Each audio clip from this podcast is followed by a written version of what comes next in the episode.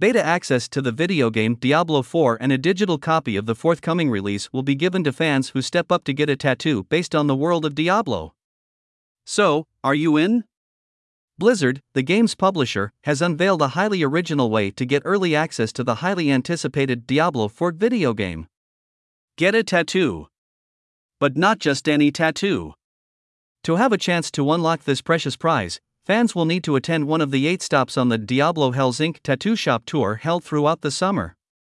While some previously selected competition winners are in line to get special bespoke tattoos, anyone can line up on the day to get a pre designed Diablo themed flash tattoo.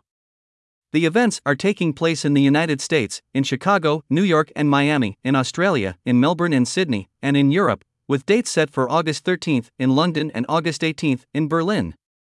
Note that people who already have a tattoo inspired by the universe of the Diablo franchise are not eligible for the offer.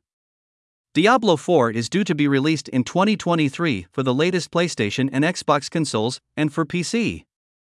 This sequel will arrive 11 years after the third installment and will be hoping to make fans move on from the mobile version of the franchise, Diablo Immortal, which has been criticized by players since its release in June.